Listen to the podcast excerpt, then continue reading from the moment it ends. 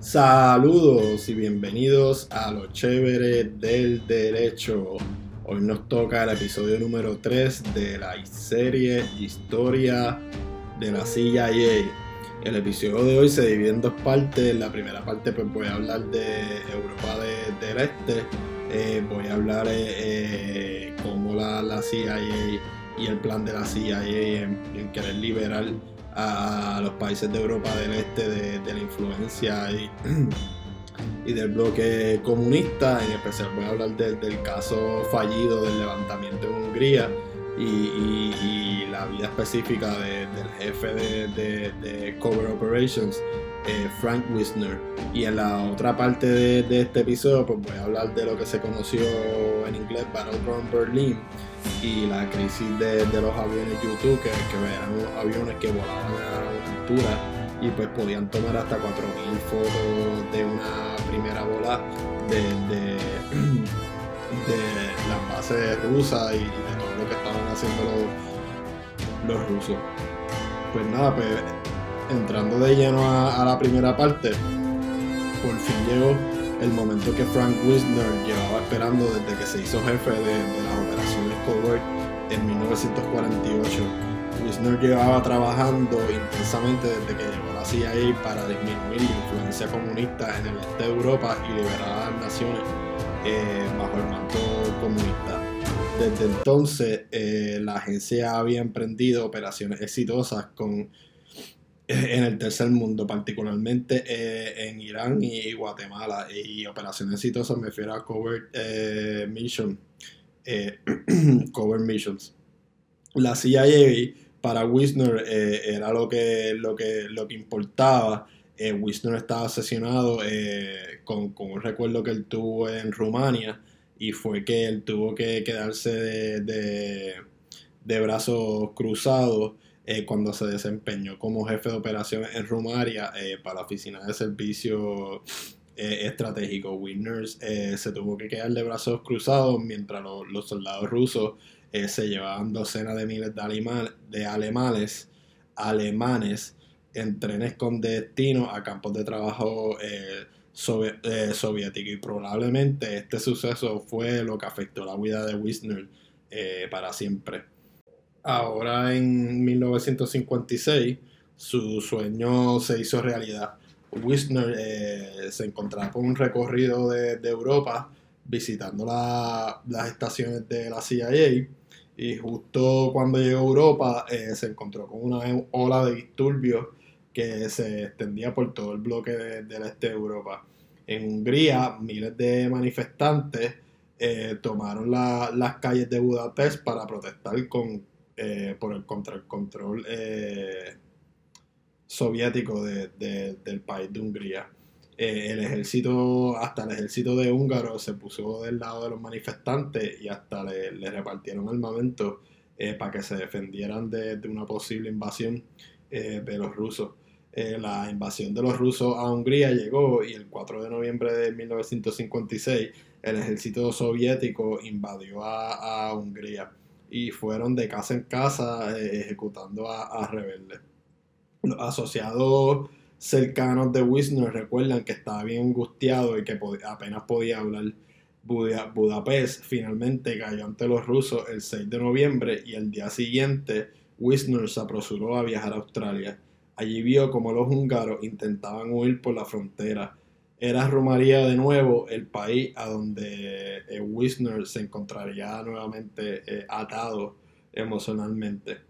En esta primera parte de este episodio voy a estar hablando de, cómo la CIA en esta década de los 50 trató de liberar a las naciones de Europa del Este que estaban bajo el dominio y la influencia de, de la Unión Soviética y lo que pasó con todos estos esfuerzos. También me centraré en los acontecimientos que llevaron al trágico fracaso del levantamiento húngaro. como les voy a, enseñar o como vamos a ver aquí en este episodio más adelante, Hungría nos representó una terrible crisis personal nada más para Frank Wisner porque también fue uno de los primeros reverses que tuvo la CIA y el evento que cerraría la puerta definitiva a la política de liberación o, en inglés rollback que, que, tenía la CIA con relación al comunismo. Entonces, eh, si nos preguntáramos qué estaban haciendo Frank Wisner y, la CIA deliberadamente en Europa del Este a principios de, de, de, la, de los 1950. En primer lugar, estaban llevando a cabo un esfuerzo por organizar a los emigrados de Europa del Este que eran anticomunistas en el occidente para formar un ejército secreto que pudiera nuevamente regresar al este y encabezar la liberación de todas las tierras emigradas. Esto significaba financiar y dirigir de manera encubierta y aparentemente voluntaria una organización no, gubernamental de ayuda a, todos estos refugiados llamado Comité Nacional por una Europa Libre. Lanzado en 1949, el Comité Europa Libre tenía su sede en el Empire State Building de la ciudad de Nueva York. Fue dirigido por un grupo eminente de figuras públicas, incluirse, incluso antes de unirse a la, CIA, el director Alex, Alex Dulles, que, que, dirigió la empresa como director de 1953 al 1961 para ayudar a Dulles o ayudar a los demás a mantener la ficción de que la organización actuaba independientemente del gobierno, la CIA estableció una campaña de recaudación de fondos encubierta llamada Cruzada por la Libertad. La Cruzada organizó varios eventos para recaudar donaciones públicas, incluso un teletón. Esta fue la primera transmisión de televisión de costa a costa del país. La mayor parte de los ingresos del Comité de Europa Libre provino de Washington o de amigos en el sur, como los oficiales de la organización llamaban a la CIA. El Comité de Europa Libre estaba orientado a liberar a las naciones satélites soviéticas de Europa del Este, pero la campaña de liberación de la CIA no terminó ahí. George Kennan, el Departamento de Estado, quien había sido el autor de la política estadounidense, también quería liberar el, el propio pueblo ruso. En 1951, el jefe de operaciones encubiertas de la CIA, Frank Wisner, creó una organización hermana para este Comité de Europa Libre, el Comité Estadounidense para la Liberación de los Pueblos de la URSS.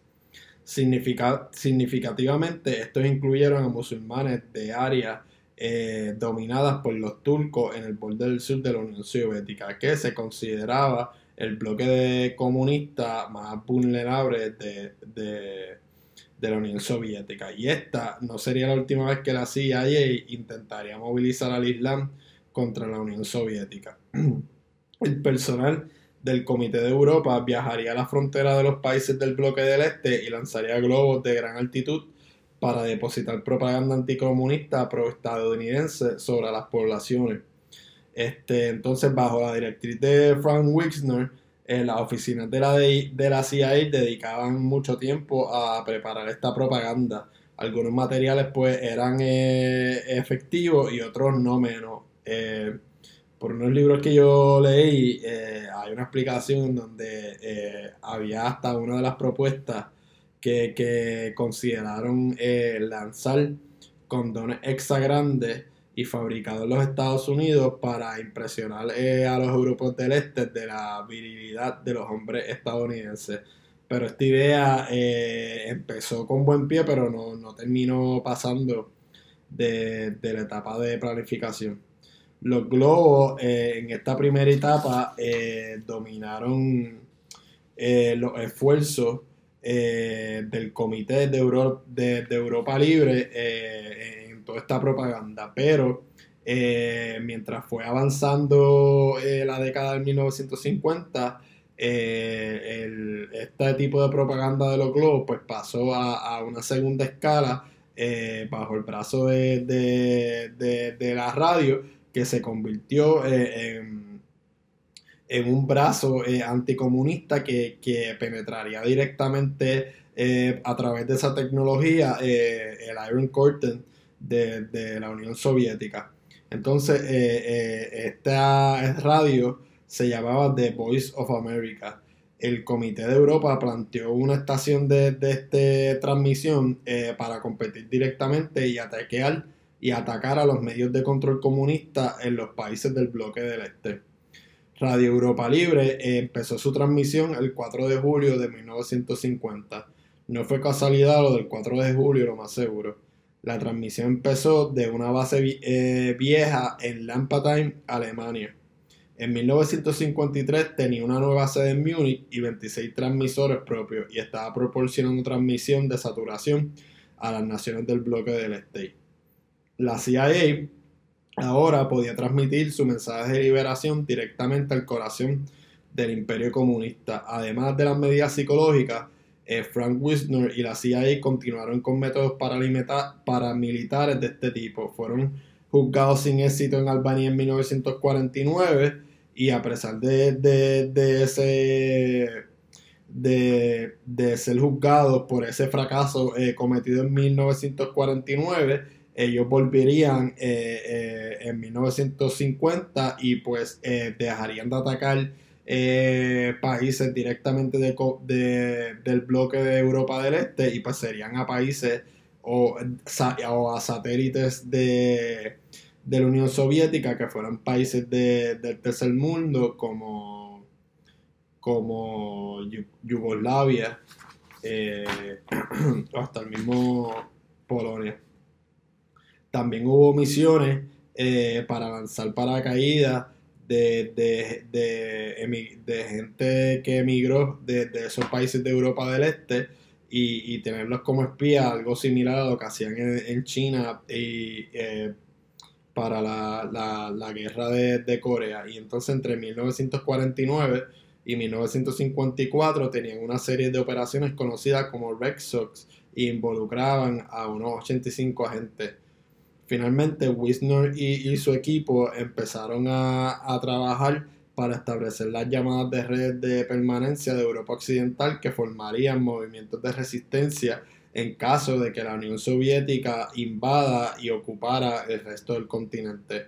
Bajo este programa, grupos anticomunistas locales como la Liga de Jóvenes Alemanes recibía eh, billones de dólares de la CIA. Entonces, ¿cómo le fue eh, a la CIA en esta práctica, eh, en estas diversas operaciones? ¿Cuán exitoso fue la CIA en hacer retroceder el comunismo en los países bajo influencia comunista? Bueno, para empezar, las operaciones paramilitares no tuvieron éxito, eh, que no tuvieron éxito en lo absoluto, eh, porque los agentes que se lanzaban de paracaídas, pues tuvieron el mismo, eh, la misma fortuna que, los mismos que se tiraban por China para la guerra de Corea. Algunos eran capturados, otros encarcelados, otros ejecutados otros simplemente pues nunca volvían a aparecer y, se desaparecían. Eh, el supuesto movimiento de resistencia de, Polonia que, logró crear eh, la CIA resultó ser un gran engaño eh, comunista hecho a la CIA diseñado para reducir el dinero de la CIA eh, y el dinero que tenían eh, em, la gente que emigró de, esos países bajo el manto comunista. O sea, los cogieron eh, de sangre. No hubo, al final no hubo ninguna invasión soviética y, todo se mantuvo detrás de detrás del Iron Curtain, por lo que nunca se tuvieron que probar pero resultaron problemáticos eh, en su misma manera eh, estos métodos de, hacer sus propios grupos de resistencia en caso de que ocurriera una invasión. Y esto se debió principalmente a que los grupos involucrados eran de mala reputación o eran indignos de, confianza. Y más tarde eh, en esa época se supo que, que habían ex nazis que pertenecían al grupo de jóvenes alemanes que tenían planes para asesinar no tan solo a los funcionarios comunistas, sino también a destacados sociales demócratas de Alemania Occidental. Porque las operaciones de, de recall paramilitares de la CIA fueron un fracaso. Y pues a mi entender, yo creo que, que la razón principal es que Wisner y estos otros oficiales de, de la OCC que estaban en la CIA eh, tendían a ver a las operaciones como las misiones que hacían los aliados detrás de las líneas enemigas y, trabajando con movimientos de resistencia durante la Segunda Guerra Mundial. Sin embargo, estas dos situaciones no eran en verdad realmente comparables y durante las operaciones de, cover de guerra y funcionaban eh, como, complemento del poder militar eh, convencional. Y claramente en, el episodio pasado, pues yo le empecé hablando de, esas diferencias. Y, entre el escenario que, se daba eh, en la Segunda Guerra Mundial y, aquí con, la Guerra Fría y, la Unión Soviética. En verdad no quisiera darle la, la, impresión de que este programa de recall de la CIA fue, un, fracaso de, de principio a fin. Eh, Europa del Este y el Radio Free Europe tuvieron importantes victorias en esta guerra psicológica. Por ejemplo, eh, esta radio logró transmitir una serie de entrevistas de un alto oficial de inteligencia polaca llamado Joseph Fiatlow, que desertó durante un viaje de compra a Berlín Occidental. Las revelaciones soviéticas sobre la corrupción y los escándalos que involucran a altos funcionarios comunistas en Polonia avergonzaron seriamente al gobierno y contribuyeron a un estado de ánimo de reforma del país que, que produjo un régimen más moderado en 1956, años después, tras el colapso del bloque comunista a finales de la década de, 1980. Disidentes de Europa del Este como Basa y Basol Heibel dieron testimonio eh, de la importancia de que tuvo la Radio Free Europe eh, en todos estos países y, en general, en síntesis, dijeron que, la radio ayuda a mantener viva el espíritu de resistencia eh, en todos estos estados. Intelectuales soviéticos como Alexander Chorchestin y Andrei Lekharov dijeron cosas similares sobre la estación de radio Liberty Radio y, los esfuerzos de, de eh, Rollback que trató de hacer la CIA y a la misma vez eh, tenían eh, hablaron también de los problemas que pasaron estas radios por, por a veces excederse del significado o no tener cuidado con lo, con lo que expresaban en la radio por dejarse llevar por los sentimientos y esto fue eh, otra cosa eh, que le causó muchos problemas a, la CIA. Por otro lado, facciones de, gente que emigró que, de la KGB también eh, conspiraron para aumentar su influencia sobre toda sobre las emisoras, en especial esta de Radio Radio Free Europe. Incluso ciudadanos estadounidenses eh, que formaban parte del Comité de Europa Libre eh, eh, varias veces fueron a, a, donde la, a donde la CIA y fueron rechazados por tratar de, controlar el Radio Free Europe de muy de cerca.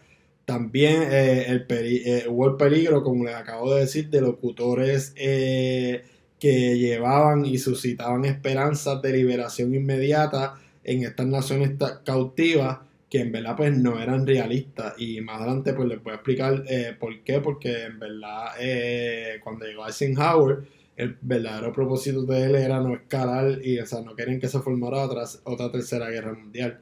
Y un ejemplo de esto eh, fue el de Frankie Litzin que, luchó con, los partisanos yugoslavos durante la Segunda Guerra Mundial y luego supervisó las misiones de penetración de la CIA eh, en Europa del Este. En 1952, sin embargo, eh, Franklin Lindsay estaba buscando cerrar estas operaciones. Más tarde explicó que era tiempo de paz y no tiempo de guerra, y las cosas que habían funcionado contra los alemanes no iban a funcionar contra los rusos.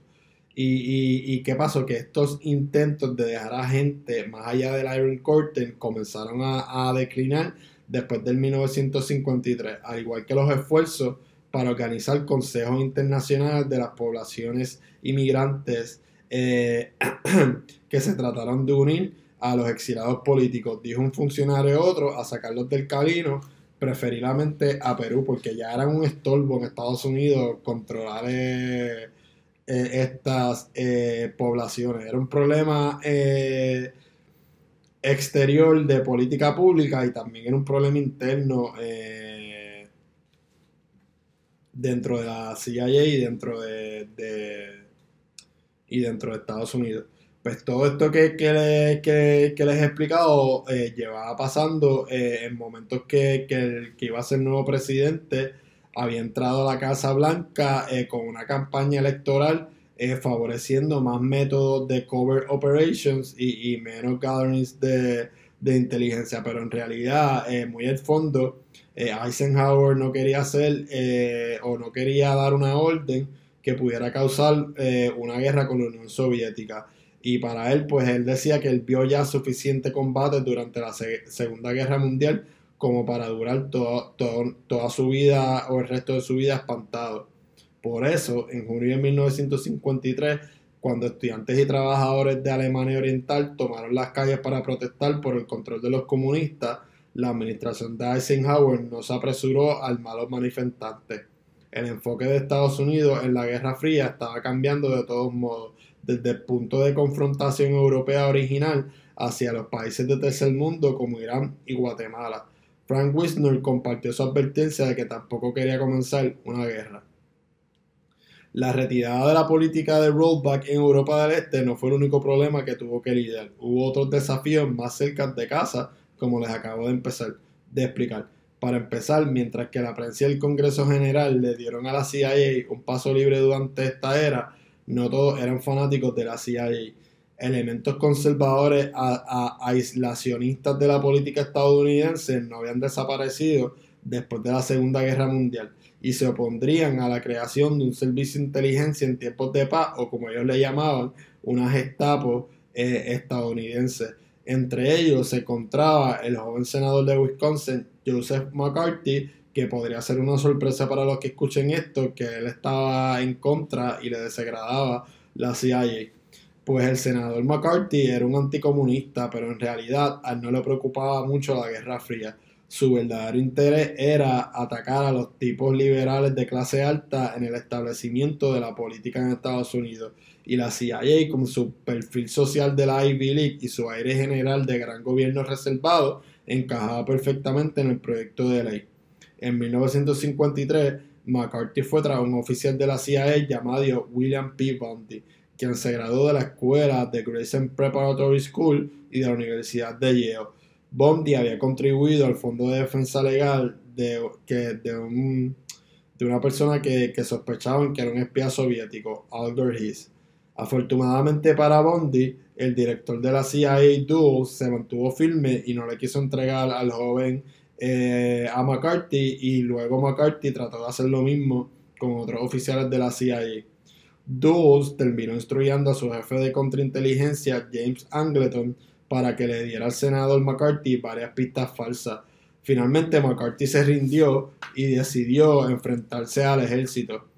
Como algunos saben, si no saben, pues esto al final fue un grave error para McCarthy y esto provocó eh, su caída abrupta del público eh, por estas audiencias que se televisaron en 1954 eh, del Army con relación al comunismo. Eh, toda esta situación de McCarthy primero eh, causó mucha ansiedad en la CIA y sobre todo para Frank Wisner. Por cierto, el mismo Wisner se está enfrentando a una investigación de seguridad del FBI sobre sus asociaciones durante la guerra en Rumania, incluida vergonzosamente una aventura romántica con una princesa eh, rumana. Wisner también se enfrentaba eh, a desafíos dentro de, la propia CIA. Eh, pero incluso en este punto, durante lo que algunos llamaron más tarde la edad de oro de la agencia, hubo más voces disidentes. En 1954, por ejemplo, un coronel de la Fuerza Aérea y oficial de la CIA llamado Jim Kellis envió al presidente Eisenhower una carta de seis páginas denunciando el liderazgo de la agencia por los errores que se habían cometido y se estaban cometiendo en Europa del Este, los que se cometieron en Corea y en China. Y entonces, pues, eh, el presidente Eisenhower debió de haber estado escuchando cosas similares en su entorno porque ordenó una inspección completa eh, de las operaciones de la CIA. El informe terminó confirmando la misión de, de acciones covert de la agencia en la Guerra Fría pero ahora la Casa Blanca de Eisenhower comenzaba a vigilar con más sabiduría y con más detenimiento eh, a, sus colegas. Amigos de Wisner empezaban a notar que, su voz eh, se estaba eh, volviendo frenética, su acento del sur se estaba volviendo frenética y que estaba fumando demasiado. E incluso el jefe de la agencia, Alan Dulce, estaba empezando a, a parecer más viejo y, gotoso, pero a diferencia de Wisner, tenía un acero interior, incluso una frialdad de la que carecía eh, la sabiduría sensible. No ayudaba eh, que el director de la CIA a menudo eh, se adentrara en la cadena de mando y se, entrometiera en las operaciones de, de Wisner. Dulce por lo menos nos mostró un evidente favoritismo hacia sus oficiales subalternos que compartían sus orígenes en Nueva, Inglaterra, a diferencia del sureño Wisner, eh, que, luego llegaría a, Hungría. Wisner pues era de Virginia y, estudió en, Virginia. Y la verdadera culpa eh, de todo esto que pasó en, Hungría y el falso levantamiento pues eh, se la podemos echar a la Unión Soviética, pero la, la, CIA también contribuyó de formas mundiales eh, a esta crisis. Los analistas de agencias que, identificaron, el, eh, identificaron a los hambrientos como los más vulnerables de, de la guerra psicológica de todas estas naciones de Europa del Este, y, Radio eh, Free Europe podía entonces con estas identificaciones realizar esfuerzos especiales para estimular eh, la resistencia húngara en estos sectores hambrientos específicos. Los disturbios en Hungría empezaron y se extendieron por el país en 1956, inspirados en parte por, por un por una radio Europa Libre, la famosa eh, que transmitió el famoso discurso del premier soviético Nikita eh, Khrushchev denunciando a su predecesor Joseph Stalin y, la CIA había obtenido una copia de este discurso y, tomó, y Alan Dulce tomó eh, la decisión de, de publicarlo. Una vez más, parece que la CIA había perdido el control de de la, de la, de la gente que, que, se fue para Estados Unidos y que estaban en Estados Unidos o que ellos llegaron a infiltrar eh, en Europa del Este. Frank Wisner se sintió personalmente irresponsable por todo lo que estaba sucediendo. Después de ver a los refugiados húngaros cruzar la frontera con Austria, regresó a la embajada de Estados Unidos en Viena. Allí telefonó a Washington rogando a la Casa Blanca, sin éxito, que enviara tropas a Hungría. Washington, eh, su comportamiento hizo eh, creer al oficial, al funcionario público Manic, eh, un hombre de operaciones de Estados Unidos en Atenas, que, era la próxima parada de, estación de la CIA de Wisner, que recordó la voz de Wisner al redactar los cables a las oficinas centrales y pues él comentó que Wisner simplemente no estaba haciendo sentido eh, en nada de lo que estaba, que estaba diciendo. En el momento de su regreso a casa, el jefe de Cover Operation eh, está este, al borde de un colapso total, divulgando y, delirando durante toda la cena, como recordó eh, un colega de él luego en sus memorias. Tres años más tarde fue revelado de sus deberes y oficios y se le dio un papel más o menos eh, ceremonial de jefe de estación en Londres en 1956. Finalmente, a la edad de 56 años, Frank, Frank Wisner se quitó la vida. Hungría destruyó efectivamente a Wisner y también fue la sentencia de muerte de, de, rollback eh, como política pública en la CIA. Esto no significaría eh, eh, que iban a seguir tirando más agentes detrás del Carter o que iban a haber esfuerzos con, personas que se escaparan eh, de Europa del Este. Incluso el destino de la emisora de radio después de todo esto iba a parecer incierto. Sin embargo, hubo una serie de reformas diseñadas para centralizar la autoridad en Washington y finalmente se aseguró la supervivencia de esa estación de radio. Mientras tanto, la propia CIA experimentó una nueva ronda de informes críticos y los movimientos de la Casa Blanca para ponerla bajo una supervisión más cercana. En la última instancia, la, el rollback operation como política pública debe marcarse como una falla de la CIA. Esto no se debe a una falta de compromiso o convicción por parte de profesionales dedicados como Frank Wisner. En todo caso, Wisner se preocupó demasiado y asumió demasiados desafíos. Más bien el problema era la imposibilidad de derivar el bloque comunista con acciones encubiertas solamente. Por el momento, la Guerra Fría quedaría congelada. Los dos lados que se miraban estaban realmente al otro lado de la cortina de hierro. Y este era el tipo de conflicto para el que se podía decir que los espías estaban mucho mejor preparados. Ahora vamos a pasar a la parte 2, en donde hablo de del Battleground Berlin, eh, los YouTube, eh, los aviones. Eh, voy a hablar del francés Gary Powers, que, fue el que, el que le tumbaron el avión, y, voy a hablar un poco del, segundo rescare en Estados Unidos y, el Tribunal Supremo, porque este sería moneda de intercambio después con, con este francés Gary Powers de Francia.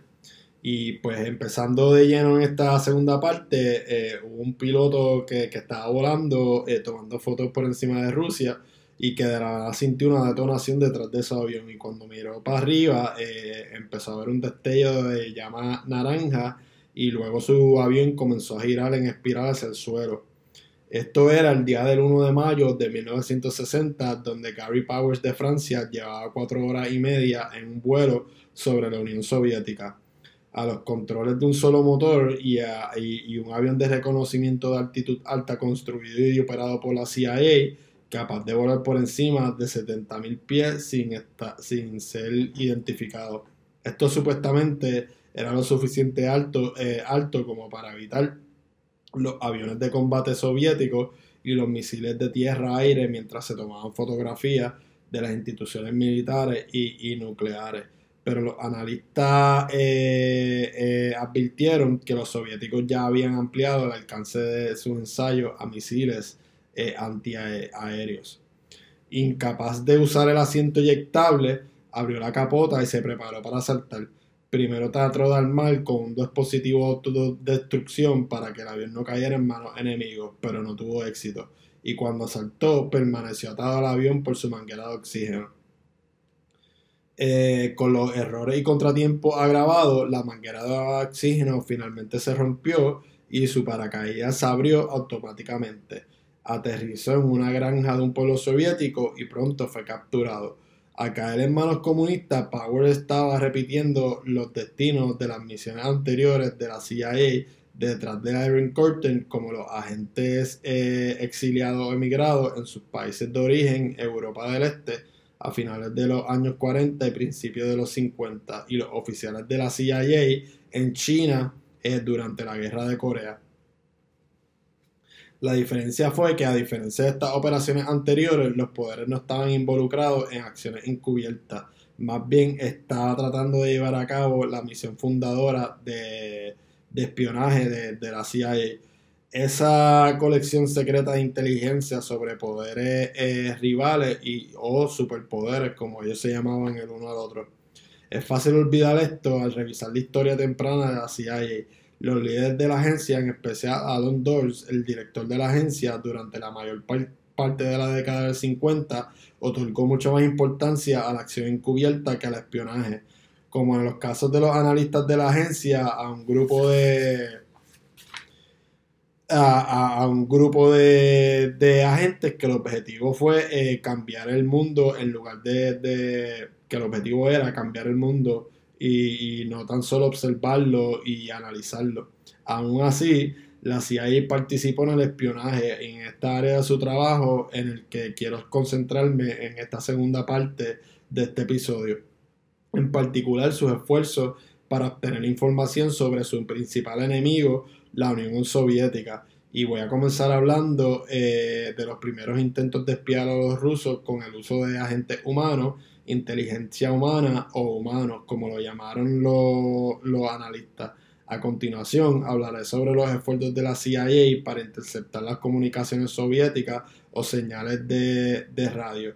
Finalmente, eh, voy a terminar cubriendo las primeras empresas de la CIA en el campo de la pista tecnológica que es el uso de la ciencia y tecnología avanzada para recopilar inteligencia, incluido el programa de YouTube eh, Spyplane que fue expuesto cuando Gary Powers eh, fue derivado.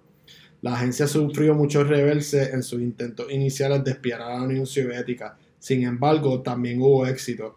Por ejemplo, el programa de YouTube eh, Spyplane merece ser calificado como una victoria de la Guerra Fría para Estados Unidos a pesar de la descortecedora de 1960. El historial inicial de la agencia en espionaje fue, si no es estelar, al, menos mejor que el de operaciones eh, covert, operaciones encubiertas. Así que comencemos con este historial de la CIA en inteligencia humana durante los primeros años de, su, existencia. Y en cuanto a la recopilación de de inteligencia, eh, eh, aquí la, Unión Soviética tenía una clara ventaja y aunque la KGB no nació hasta el 1954, tenía una larga línea, larga y clara de predecesores que se remontaban a la revolución del 1917. Los espías soviéticos eran más experimentados y posiblemente fueron más duros y cínicos que sus homólogos estadounidenses, Además, como lo demuestra el fracaso de las operaciones encubiertas de la CIA destinadas a hacer el rollback del comunismo, en los países del Iron Curtain el bloque comunista era mucho más difícil de penetrar y Occidente democrático mucho más abierto. Por supuesto, la desventaja del estalinismo era que si bien los espías soviéticos podían tener una mejor inteligencia, no siempre querían informar sobre su hallazgo por temor a enojar a sus líderes. En comparación, si Alan Dulles le, decía a, Dwight Eisenhower algo que el presidente no quería escuchar, este no iba a terminar en un gulag. En este sentido, la CIA tenía una ventaja sobre la KGB, aunque esto no es lo mismo que decir que los políticos iban a escuchar eh, sus informes de inteligencia. Eh, de modo que los estadounidenses no fueron del todo ingenuos en esta primera recopilación eh, de inteligencia donde muchos eh, agentes en las filas de la CIA mezclaron la moral que había pasado de moda con un amor juvenil de las aventuras y, de las spy novels, como ya he mencionado en, los primeros dos episodios. Eh, también estuvieron los, gustos de un tal William Harvey. William estaba obsesionado con la alma y había eh, usado mucho la alma por estar obsesionado con ella y siempre andaba con dos almas eh, en su cintura y se negaba a quitársela o a que los revisaran en la embajada o, en restaurantes. Fue Harvey quien expulsó al espía británico King Philly de Washington, que, que era un doble espía, en 1951 y el año siguiente fue recompensado con una excelente asignación, jefe de estación de la CIA en el epicentro de la Guerra Fría la ciudad dividida de Berlín. Harvey fue hecho para el nacimiento de la Guerra Fría en la zona occidental aliada y fue eh, una plataforma de lanzamiento ideal para el espionaje contra este bloque comunista y Harvey fue eh, una persona crucial en estos primeros pasos. Esto fue todo antes de, que se levantara el muro de Berlín, por lo que había una circulación relativamente libre de ciudadanos entre Oriente y Occidente.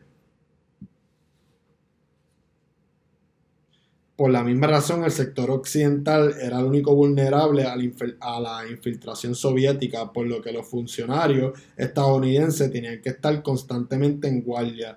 Y esta fue la Guerra Fría y hace frío con espías que libran eh, las batallas que normalmente libran los soldados. Restaurantes, parques, esquinas de las calles o un telón de fondo para encuentros susurrados entre oficiales de inteligencia y agentes potenciales junto con el paso silencioso de documentos robados y ocasionalmente violentas peleas cuando los espías de un lado intentaban secuestrar a los espías del otro. Y todo esto pues es una descripción de lo que se daba en Battleground Berlin y Bill Harvey pues fue una figura importante durante esta primera época. Eh, Bill Harvey, el alcoholismo mal hablado y las alarmas de fuego prosperaron en este entorno. La Guerra Fría fue un negocio sucio en el campo de batalla de Berlín y de ninguna manera fue más sucio y en el uso de posguerra por parte de la CIA que usar ex nazis para obtener inteligencia sobre los soviéticos. Esta práctica comenzó tan pronto como la Segunda Guerra Mundial terminó con los funcionarios estadounidenses que buscaban información sobre la Unión Soviética y que se dieron cuenta que la mejor fuente eran los prisioneros de guerra alemanes. ¿Y por qué? Diríamos nosotros. Pues la razón era simple, la Alemania nazi había sido una única potencia que había espiado a los soviéticos durante la guerra. Un ex nazi en particular, el jefe de inteligencia militar en el frente oriental, Reinhold Galland, hizo ahora una exitosa segunda carrera asesorando primero al ejército de los Estados Unidos y luego a la CIA sobre los países del Iron Curtain y, y, sus movimientos. Eh, la organización u organización de Galan, con sede en las afueras de Múnich, empleaba a numerosos ex nazis y varios criminales de guerra conocidos también eh, porque fueron eh, miembros de bien adentro de la KGB. La CIA mantuvo a Galan como socio menor, pero, y, pero a pesar de que no incorporó full en la CIA eh, valoraba eh, su conocimiento experto, entre comillas. La desventaja de usar su organización era que eh, socavaba el caso moral estadounidense contra los soviéticos. Sacaron mucho progreso a la propaganda que Galan ayudaba a, tirar. El propio Galan no le importaba un superviviente nato, con el tiempo él se iba a convertir en el nuevo jefe de seguridad eh, de alemán occidental o lo que se llamó el BMIDI. Afortunadamente para CIA había otro grupo de alemanes que estaba dispuesto a ayudar en la guerra de espías contra los, soviéticos. Residentes locales, empleados eh, contratados, obligados. Estaba el trabajador alemán con una cámara en una lonchera que fotografió a los funcionarios soviéticos entrando y saliendo del complejo. Los electricistas escondieron dispositivos de escucha en el chandel es especialmente útil un reloj en una oficina que maneja los envíos de cargo soviéticos entre Berlín y Moscú. Identificó a numerosos oficiales de la KGB que trabajaban en automóviles Hearst antes de desertar hacia el oeste en 1960. Estos berlineses eran valientes, a los funcionarios soviéticos se les da constantemente que no confraternizaran con los locales en estos lugares, de modo que hubo poco contacto directo entre los ocupantes y los ocupados. Lo que los estadounidenses realmente querían era alguien dentro del taxi enemigo, un ciudadano soviético. Sin embargo, ¿cómo encontrar uno? Mientras que los dignos que emigraban, muchos de ellos habían huido al oeste años antes y por lo tanto, eh, ¿qué pasaba? Pues eran fuentes eh, inútiles porque no tenían inteligencia actualizada. Además, como el fallido programa de rollback de la CIA había, había demostrado que los que emigraban era poco fiable, algunos de ellos eran agentes soviéticos o ilegales o doble agentes.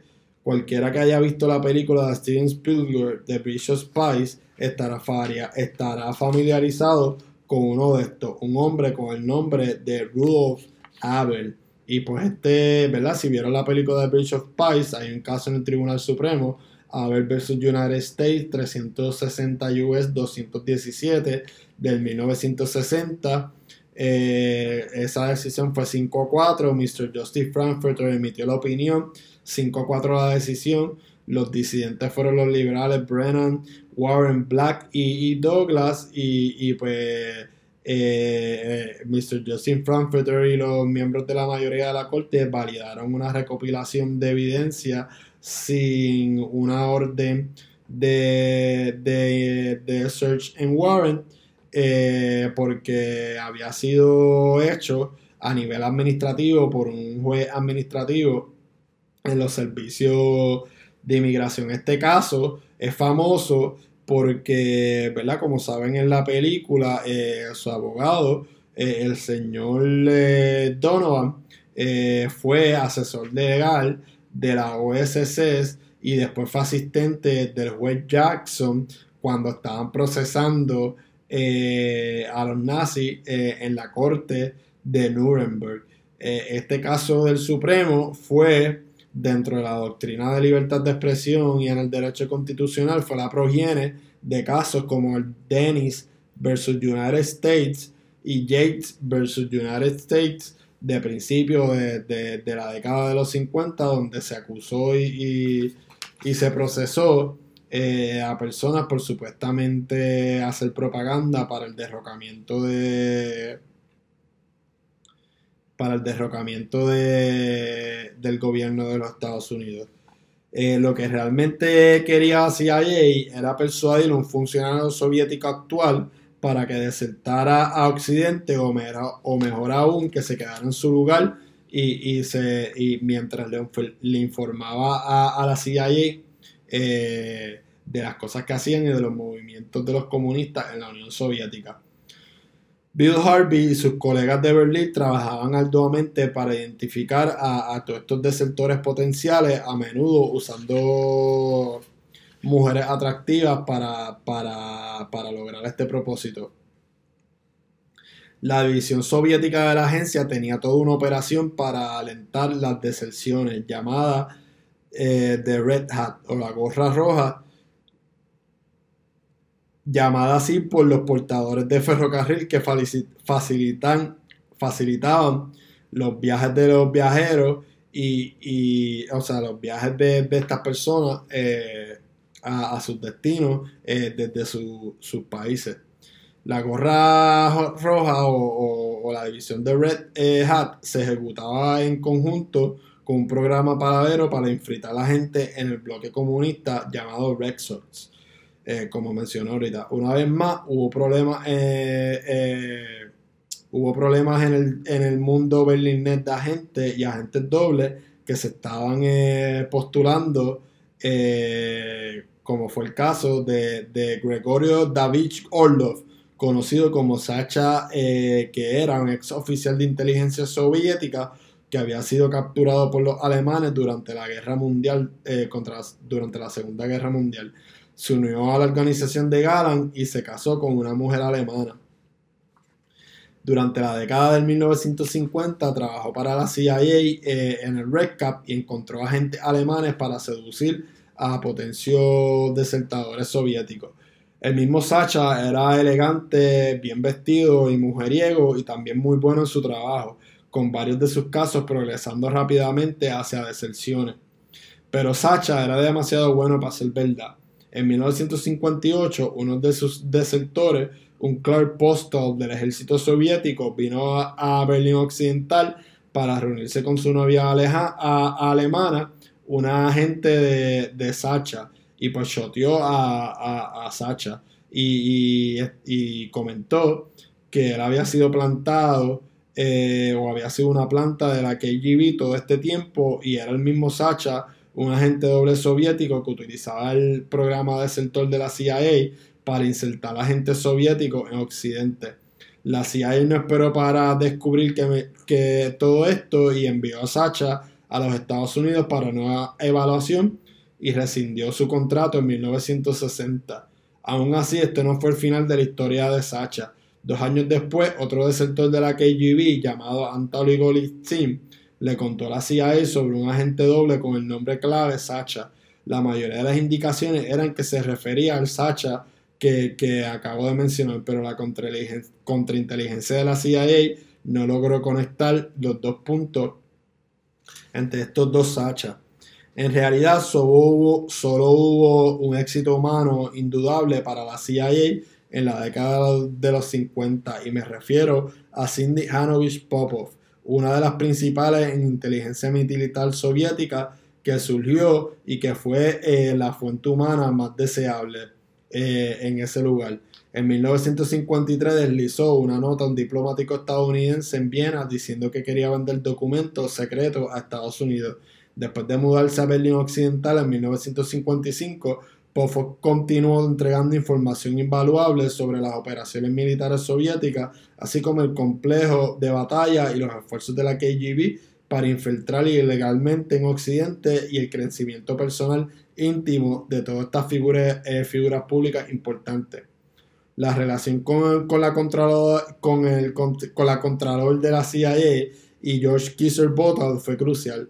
Popov, con respecto a Kisa Volta, eh, lo adoptó como una figura paterna. Eventualmente, Papo fue descubierto por los soviéticos en 1959 y por un breve periodo eh, dirigido por ellos como un agente doble. Manejó la guerra contra la CIA pasando un mensaje en un restaurante de Berlín que había escondido en un rollo de tela. Pero Popov fue ejecutado por un pelotón de fusilamiento en 1960, probablemente por orden directa del primer ministro soviético Nikita Khrushchev.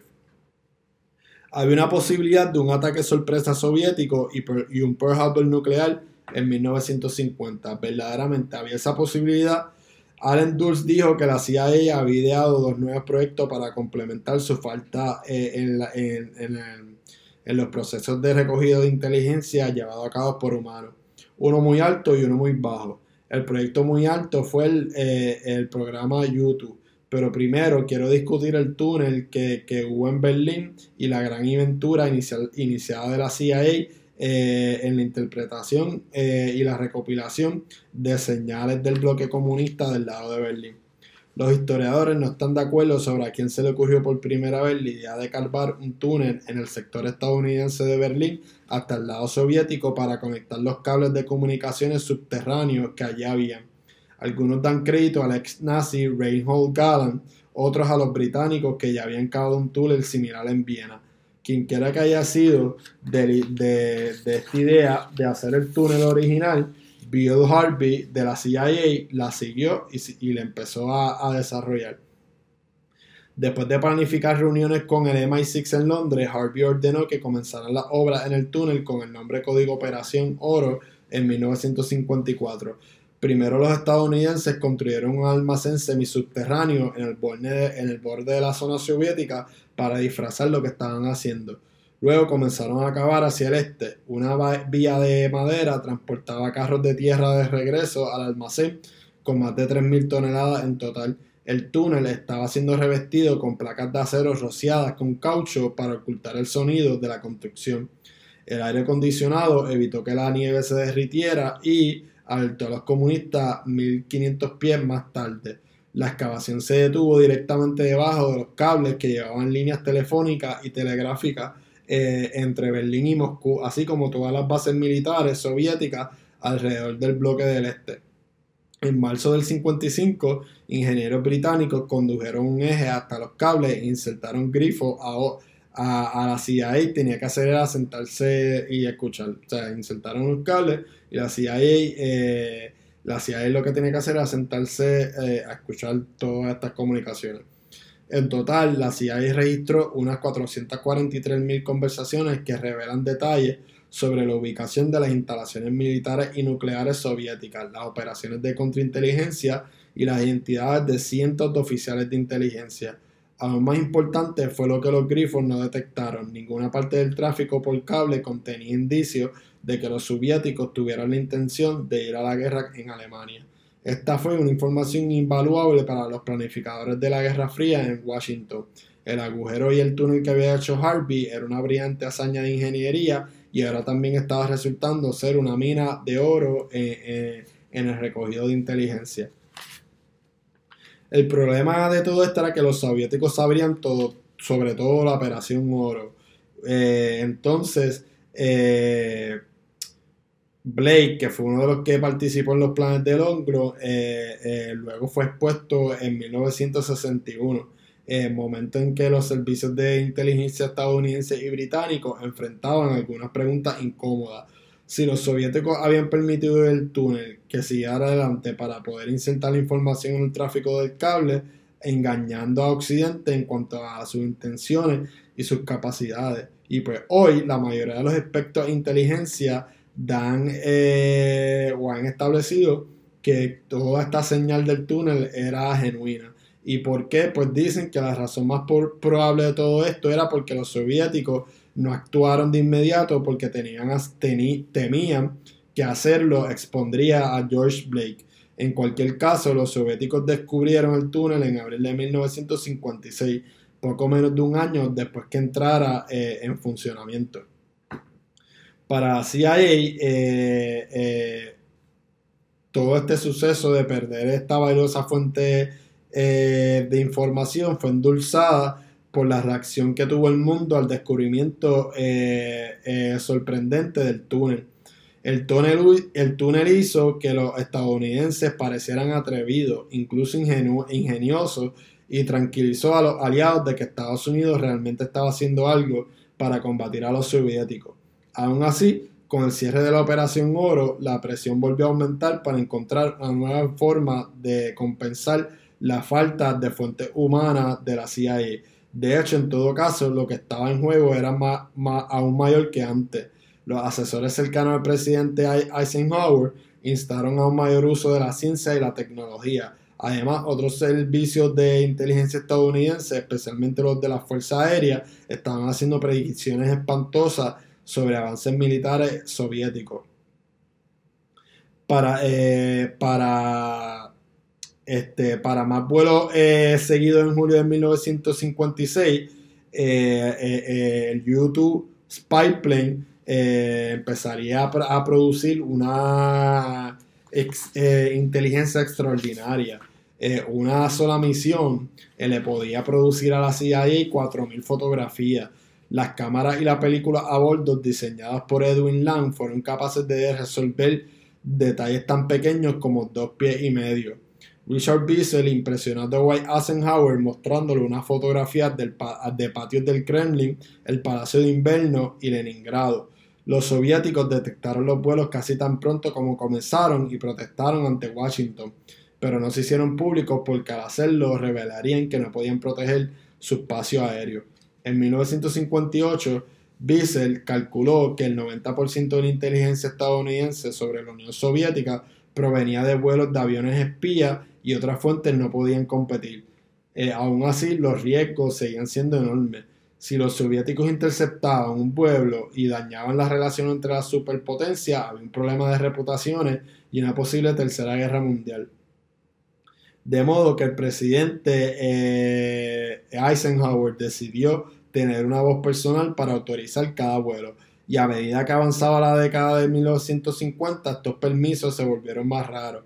Ya para el 1960, con la vista puesta en su legado presidencial, eh, Eisenhower empezó a llevar a cabo conversaciones de paz con el líder soviético eh. Parece que, que eh, que estaban pensando lo, que estaban eh, pensando lo mismo los dos líderes porque estas relaciones estaban llegando pues a un punto de, inflexión. Eh, ¿Y por qué se tomó entonces esta fatídica decisión de enviar a Gary Powers a la Unión Soviética el 1 de mayo de 1950? Bueno, era en parte responsable, estaba enviado una posible, había una posible inteligencia sobre un posible despliegue de misiles eh, nucleares soviéticos y pues la CIA tenía más responsabilidades y pues por eso en parte eh, enviaron a Gary Powers al avión con el avión YouTube para el recogido de inteligencia eh, a través de fotos y, y, y, video. Y a Bissell, a pesar de, de sus modales apacibles, estaba entusiasmado cuando se trataba de proponer misiones a la Casa Blanca. En caso no prestó atención a la advertencia eh, de, la gama ampliada de los nuevos misiles tierra-aire que estaban desarrollando eh, los soviéticos. Además, tranquilizaba eh, falsamente los dispositivos de destrucción a bordo de, la YouTube, que como les mencioné al principio de, de esta parte, no funcionaron. O sea, él se creaba una ilusión eh, falsa de que todo iba a salir bien porque había unos dispositivos autodestructores en los aviones que, no iban a permitir que, revelaran que, ellos eran los que, los que estaban detrás de, estos famosos aviones y que estaban tomándole fotos eh, al enemigo. Todo lo peor de esto fue que la CIA pasó, eh, falló en lo básico y no se dio cuenta de que el 1 de mayo era un feriado, era un día feriado eh, nacional en la Unión Soviética. Eso significaba que el cielo estaría vacío de tráfico aéreo, lo que iba a ser más probable eh, que el vuelo fuera más fácil de, rastrear por, la CIA. Como se temía, el impacto del derivo fue desastroso. La CIA produjo una débil historia de portada que pronto fue expuesta. Khrushchev exhibió poderes y el YouTube permaneció en Moscú y ahora está atrapado en una mentira y obligado a abandonar los planes para la cumbre soviética de Estados Unidos en París. y Estados Unidos también había perdido eh, lo que fácilmente había sido su mejor fuente de información sobre la Unión Soviética. Después de mayo de 1960 no iba a darse más ningún viaje de aviones YouTube volando por encima del espacio aéreo de los rusos. El problema de los aviones de YouTube logró revelar que la Unión Soviética estaba menos preparada para lanzar un ataque sorpresa, menos de lo que el gobierno federal esperaba y el ejército de los Estados Unidos esperaba. A su vez, todos estos sucesos le dieron a Eisenhower más confianza para hacer frente a las amenazas soviéticas y a las crisis internacionales y le permitió rechazar los pedidos de más, de más gasto militar en casa. En otras palabras, la CIA ayudó a fusionar en lugar de avivar las tensiones de la Guerra Fría y al final de los sobrevuelos de YouTube resultó no ser una pérdida después de todo. Tres meses después, en agosto del 60, la CIA logró recuperar imágenes de un satélite espía Corona que pasó sobre la Unión Soviética siete veces y capturó más imágenes que todos los vuelos anteriores de YouTube juntos. A partir de ahora, los satélites y la tecnología iban a tener un rol más grande en la recolecta de inteligencia que las acciones en persona o que los aviones YouTube. En 1961 empezó la construcción del muro de Berlín, un suceso que ni la CIA ni la KGB se esperaba. La guerra por fin eh, la guerra puso fin a la era del movimiento relativamente fácil entre los sectores de Oriente y Occidente que habían facilitado eh, las clásicas batallas de espía contra espía eh, en Berlín. Dicho esto, hubo otro encuentro clásico de espionaje en Berlín que de mencionar en 1962 en el puente Gleaner que conecta Berlín este y oeste, Gary Potter fue cambiado por el oficial de la KGB que se había hecho pasar por el emigrado lituano Rudolf Abel. Eh, el cable del caso de Abel versus United States, eh, Donovan después, eh, que fue su abogado, iría a Cuba a negociar el regreso de los 1.300 presos políticos que fallaron en la bahía de Cochino y en, esa operación eh, que hizo la, la, CIA. Y con este intercambio, pues finalmente el piloto estadounidense de YouTube pudo, del YouTube Pipeline, eh, pudo llegar a, su hogar. Y nada, con esto terminamos el episodio de hoy. Espero que les haya gustado y, nada, eh, esperen para los demás episodios eh, de esta serie de, la historia de, la CIA, que, esta primera parte pues tendrá ocho episodios. Y nada, gracias por su patrocinio, muchas bendiciones y salud. live long and prosper. Cuídense.